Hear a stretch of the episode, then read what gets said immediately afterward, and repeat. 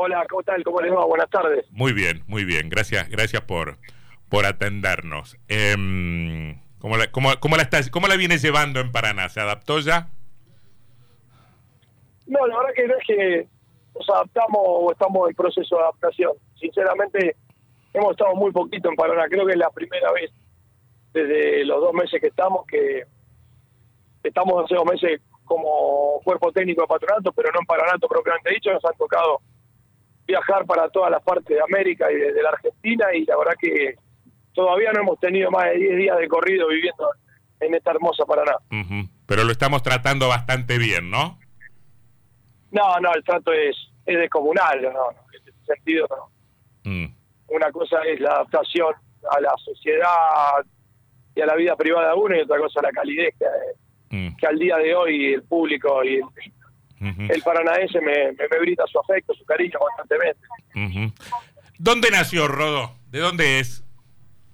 De Capital Federal, Buenos Aires. ¿Qué barrio? En Caballito. ¿Familia futbolera?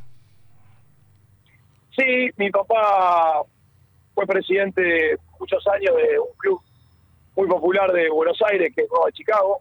Eh, mi abuelo también había sido vicepresidente eh, de un club del barrio de Mataderos. Mm. Y, y sí, la verdad que yo nací con la pelota bajo el brazo. Eh, apenas tenía tres años, ya era la mascota de un equipo que, que salía campeón de la primera B en el año 81. A ver, ¿qué equipo era? Nueva Chicago. ah, Chicago, Nueva Chicago, Nueva Chicago. No, porque me había, me, había, quedado pensando en otro periodista muy ligado familiarmente a, a Chicago, que es Niembro, el padre de Niembro, sindicalista de la UOM, también fue, creo que fue presidente de Chicago.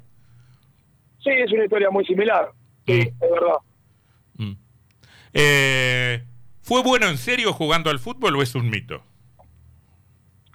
¿Y quién, quién dijo que fue bueno, que se habla de mito? Yo leí, yo leí, yo leí que usted decían que era bueno.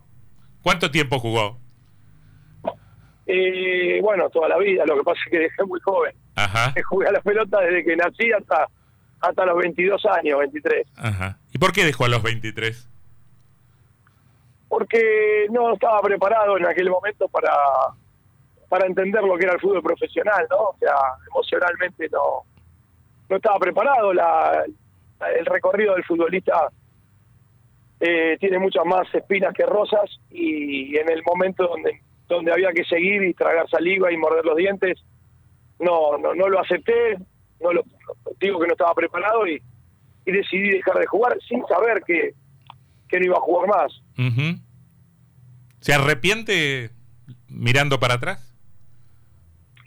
Eh, a ver, eh, entiendo la, la, la situación que me llevó a tomar esta decisión pero gracias a esa decisión que en aquel momento fue fue negativa, hoy creo que soy el entrenador que soy, porque desde el momento que dejé de jugar al fútbol y previo a dejarlo sin saber que lo iba a dejar hacer, mm. eh, siempre pensaba ser entrenador y en modificar cosas como, como cabeza de grupo, como, como directores de, técnico de un equipo profesional. Mm. Eh, y bueno, y eso fue lo que me llevó a, a ser entrenador y arrancar muy, muy de abajo y, bueno, y estar luchando para volver a estar en primera división. Ajá. ¿Y, y, los medios cómo llegaron? ¿No, ¿No, no eran la prioridad? No, es que yo no soy, a ver, paradójicamente, casi que por un momento te estaba respondiendo a los 23 años, te iba a decir, no soy un tipo de los medios. Mm. Y paradójicamente eh, trabajo como relator de fútbol hace casi 20 años. Eh, no, no soy de los medios, nunca pensó participar en los medios de comunicación eh, estaba muy en contra de del, periodismo deportivo, más, mucho más que el periodismo general, sin, tener nada que eh, puntual, ¿no? O sea, como futbolista no no me gustaba cómo, cómo se cuestionaba, cómo se realizaba. Recién eh, tu, tu, tu colega ahí hablaba de, periodismo deportivo y dice que tiene el título y, y si en las escuelas de periodismo deportivo enseñan fútbol, voy a volver a hacer el curso de entrenadores de periodismo entonces. Porque creo que es lógico, ¿no? Las escuelas de periodismo deportivo enseñan a hacer periodismo y me parece muy bien.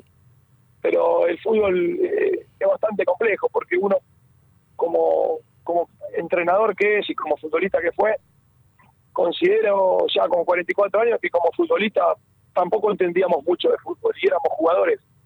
Entonces, ahí creo que está un poco la el hoyo de la cuestión, de, de la confusión que hay, de las discusiones. Pero en definitiva, el que gana tiene razón y el que pierde es un tonto, y eso ya está dado así, entonces después da todo para la opinión. ¿no? De Paoli, Sebastián Martín lo saluda. ¿Y aprendió algo del, ¿Aprendió algo del paso por, por los medios? Porque ahí a veces uno se encuentra con gente que habla en televisión de fútbol, que algo sabe de fútbol y otros que no tanto, o que nada. No, aprendí a entender de qué se trata el medio de comunicación. Eh, de fútbol, creo que ni de fútbol, uno que cree, el que cree que sabe de fútbol, ni de, fútbol sabe. O sea, es, un deporte, no hay mucho misterio. Lo que pasa es que es un deporte como una cobra que en cualquier momento te ataca y hay que estar preparado para que, no te ataque porque es un juego, no deja de ser un juego y como, como es un juego tiene un, un grado azar. Nosotros como entrenadores o como futbolistas tratamos de, desarrollar ese juego para achicar ese margen, pero siempre va a haber un margen.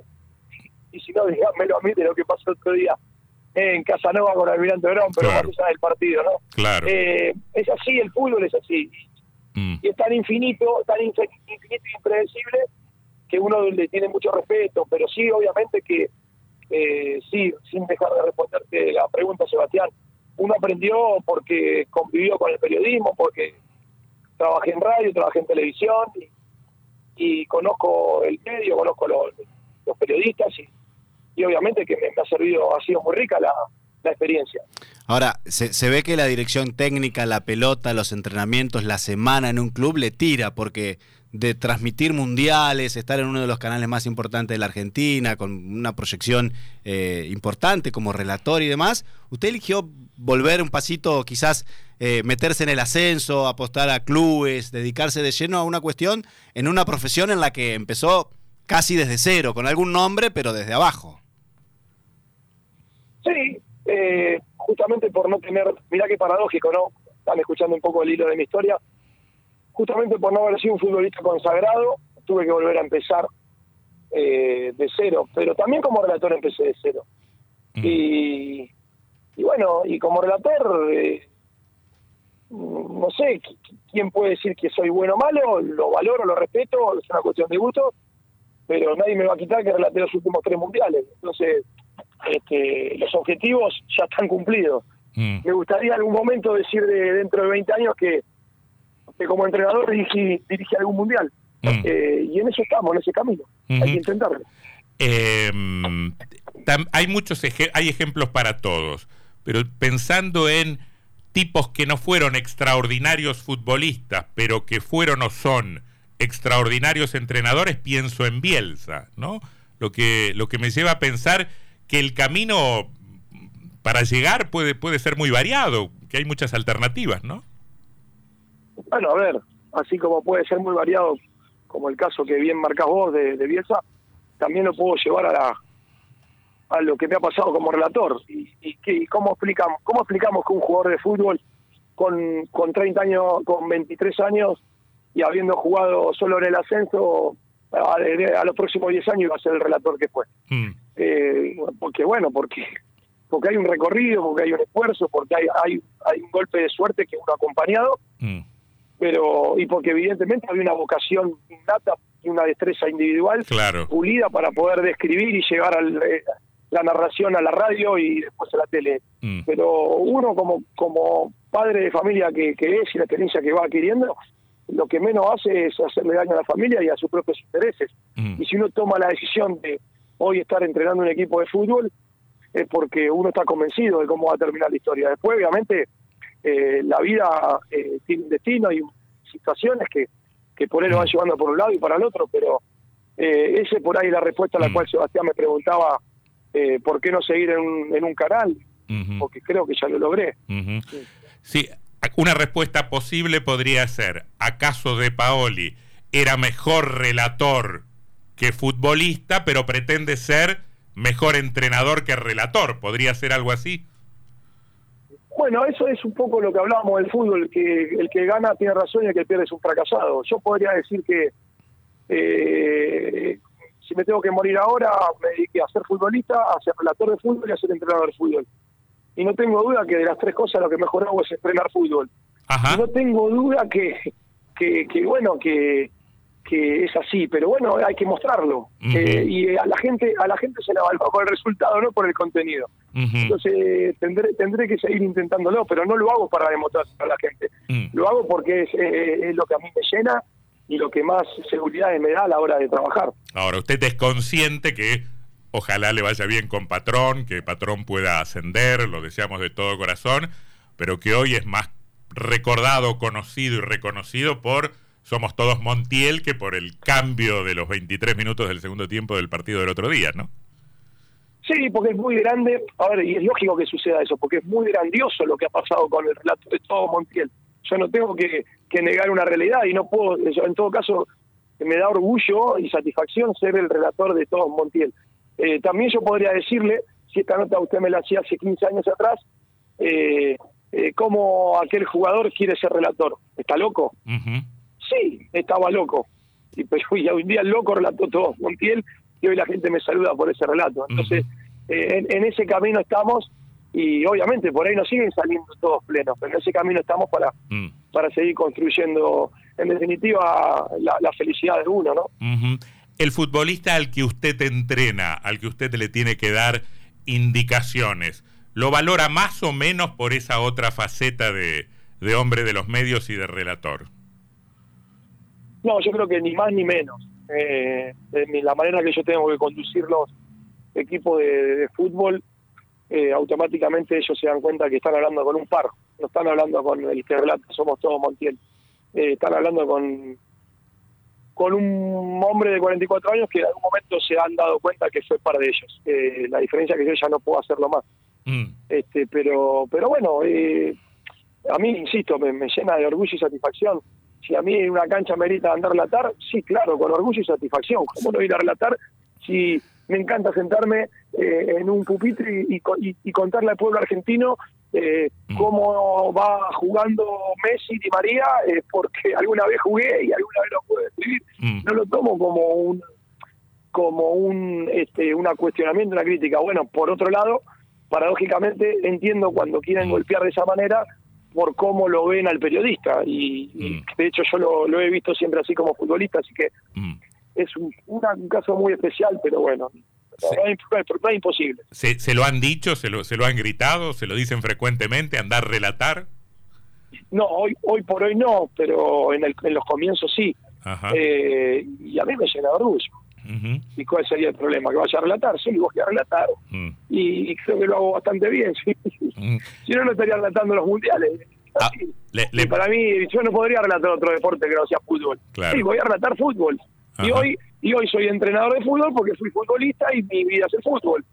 Y porque tengo la misma capacidad para transmitir y llegarle al corazón a un hincha en radio y en televisión que como para explicarle a un jugador qué movimiento puede hacer dentro de la cancha, porque alguna vez fui jugador y trataba como jugador de que me enseñen lo que no me enseñaron, por eso quise ser entrenador. En el medio, el éxito de ser el relator, pero es, yo creo que esto es circunstancial.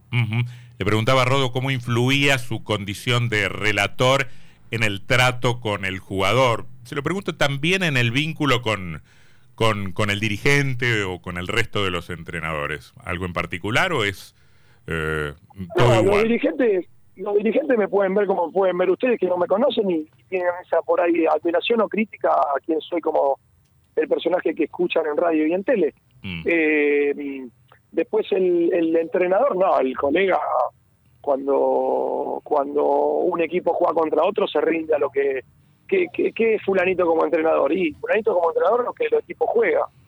Eh, los equipos hablan por su por sí solos, ¿no? Y cuando vos terminás de ganar o perder, los entrenadores casi siempre tenemos palabras de elogio porque es evidente lo que pasa en una cancha. A ver, yo quiero aclarar una sola cosa. Debe haber cuatro o cinco casos, si llegamos a cuatro o cinco casos en la historia del fútbol argentino, de entrenadores que hayan arrancado en Primera D, Primera C, B Nacional, Primera División, y hasta tenido la fortuna de jugar un partido de Copa Libertadores, Copa Sudamericana. Muy pocos casos. Entonces digo, acá se está destacando mucho a un personaje como relator y paradójicamente, si yo no fuese el relator que soy, esta nota tendría otro, otro tino, otro color, pero también yo les quiero recordar que ya estoy haciendo un poquito de historia como entrenador, porque no es fácil con 44 años haber dirigido en todas las categorías del fútbol argentino. Y si logré llegar de la D a primera división, es porque los números, lamentablemente, tengo que decir esto, ¿eh? ¿Mm? me avalaron, porque si no hubiese ganado más de lo que hubiese perdido después de 180 partidos, esta nota tampoco existiría. No, claro, claro. los resultados este, mandan en casi todos los, los órdenes de la vida y particularmente en el, en el fútbol. Estaba pensando casos de antecedentes de, periodistas que fueron eh, entrenadores. Eh, Pepe Peña en la Argentina, Joao Saldaña en Brasil. ¿Miró esos casos? ¿Le, le, les, interesa, les ¿Le interesa bucear en la historia para ver la particularidad de la combinación o no necesariamente? Lo que pasa es que, como usted dijo, son periodistas. Yo no era periodista. Claro, claro, bueno. ¿Me explico? Se, olvidó, de Ventura, el compañero de Real, que ah, dirigió en El Porvenir. Bueno. Eh, sí, sí, pero, pero eh, usted podrá decir no es periodista, pero es relator, claramente, ¿no? Y está en, el mundo de los medios. Hay una cierta familiaridad ahí, ¿no? No, pero lógico, pero lo que le quiero explicar es que ese relator es un jugador de fútbol que como no fue exitoso y famoso, mm. Eh, nadie lo cuestionó, en, ¿me explico? O sea, sí, claro. Eh, así, eh, a usted esta entrevista, ¿se la podría hacer de la misma manera a Diego La Torre? sí, que hay una diferencia de popularidad, en todo caso, de éxito en las canchas de fútbol o de notoriedad, pero podríamos hablar más o menos en los mismos términos, me parece. Claro, pero ¿por qué Diego La Torre tiene el reconocimiento que tiene como comentarista? Porque fue un grandísimo futbolista. ¿Se entiende lo que voy? Pero sí, pero, eh, pero, condenando el éxito constantemente. No, pero además de haber sido un gran jugador, un gran gambeteador, un tipo muy talentoso, es bueno en lo que hace, eh, como eh, comentarista. Exactamente. Es bueno, es bueno, es bueno, es bueno comentando. Em, Totalmente de acuerdo.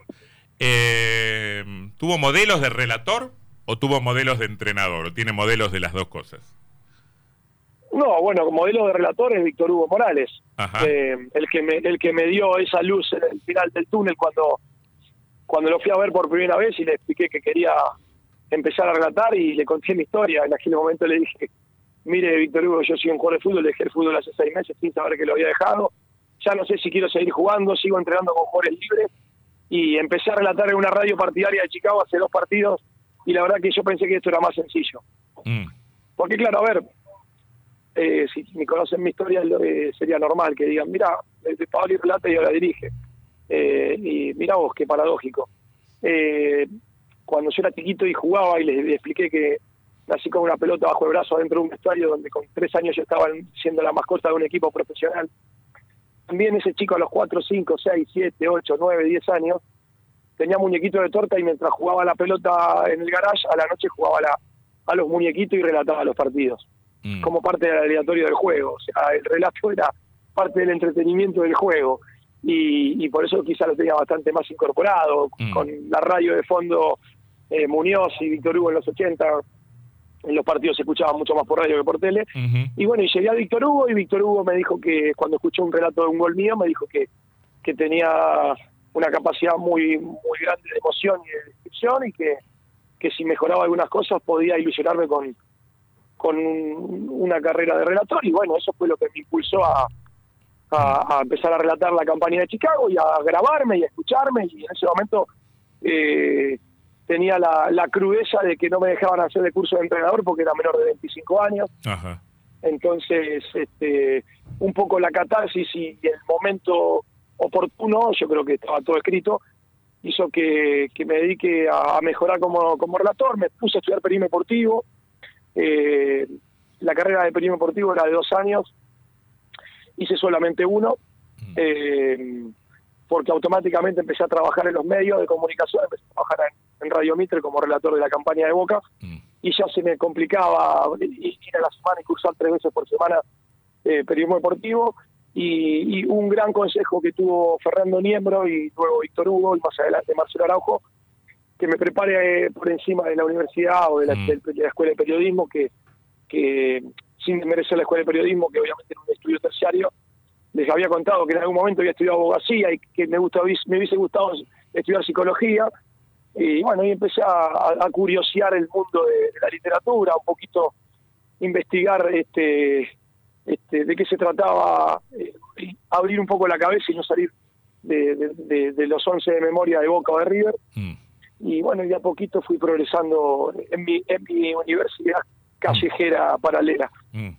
Bueno, un célebre escritor, Albert Camus, dijo que la mayor parte de las cosas que había aprendido en su vida, y hablamos de un, de un, de un escritor extraordinario, las había aprendido en una cancha de fútbol, ¿no?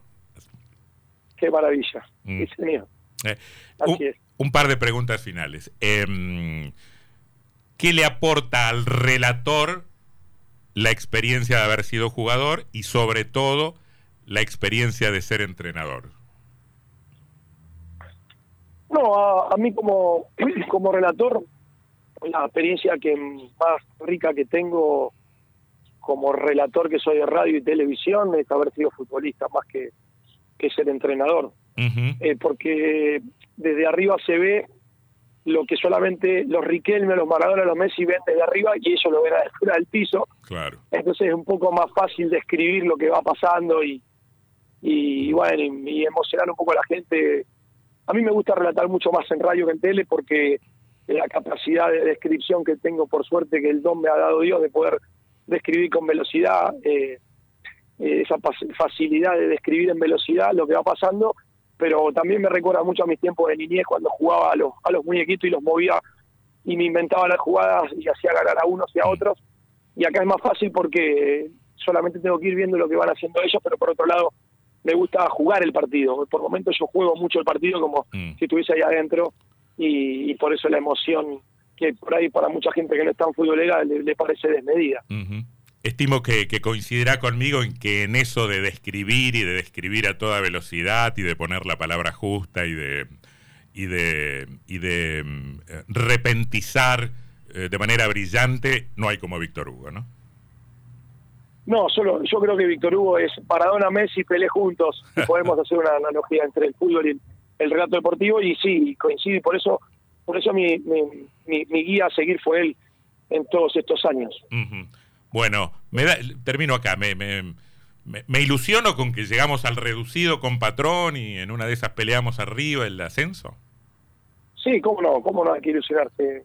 Mi ilusión era venir y ganar en Colombia y jugar la Sudamericana y, parecía algo imposible y se, se, logró en muy poco tiempo. Y bueno, y hay que tener un poquito más de paciencia. Eh, que bueno, que el equipo por ahí gana de local y pierde de visitante, pero apenas, mm. apenas jugamos ocho partidos que parecen muchos, pero realmente son pocos, y ganamos cuatro y perdimos cuatro, y eso es, mm. eso es el 50% de los puntos. En un campeonato de cero estaríamos en el cuarto o quinto puesto, pero bueno, agarramos mm. el equipo a dos puntos del último y hoy por suerte estamos a 11 puntos del último, pero mm. evidentemente todavía falta. Es verdad que faltan menos partidos, ya faltan nueve, ya no faltan tantos como antes, pero la ilusión está intacta. Mire la tontera de pregunta que le hago al jugador, al relator y al, y al entrenador. Si la cancha mide más o menos lo mismo de local y de visitante, son 11 contra 11 de local y de visitante, ¿por qué un equipo gana de local y pierde de visitante? Porque hay un factor emocional que es tan importante o mayor al táctico, al estratégico y al técnico. Y en eso estamos, trabajando sobre lo emocional, porque en definitiva en Colombia y en Brasil también éramos visitantes y sacamos resultados sorprendentes la emoción, yo siempre digo que en el fútbol se mide hoy con dron, desde arriba se graban los entrenamientos, los partidos, se miden las longitudes y las eh, medidas de la anchura de una defensa, la amplitud, los movimientos, los GPS hoy marcan los sprints de los futbolistas, los recorridos generales, las cantidades de kilómetros a mayor y menor velocidad. Podemos tener un entrenamiento para poder definir, podemos poner un entrenamiento para poder trabajar una pelota parada en contra, pero todavía no existe el, el aparatito de la tecnología del medidor emocional, que para mí es el más importante de todos, eh, sobre todo en el fútbol de alto rendimiento. Mm. Rodolfo de Paoli, exfutbolista, eh, entrenador, relator de fútbol. Gracias por esta conversación. Un saludo grande. Un placer, un gustazo. Muchísimas gracias. La próxima este, queda que voy a ir al estudio y que sea un poquito más más calidad y bueno, la verdad que fue un placer la entrevista. Así un saludo grande para todos. Le tomamos la palabra. Chau, chau. Rodolfo de Pablo.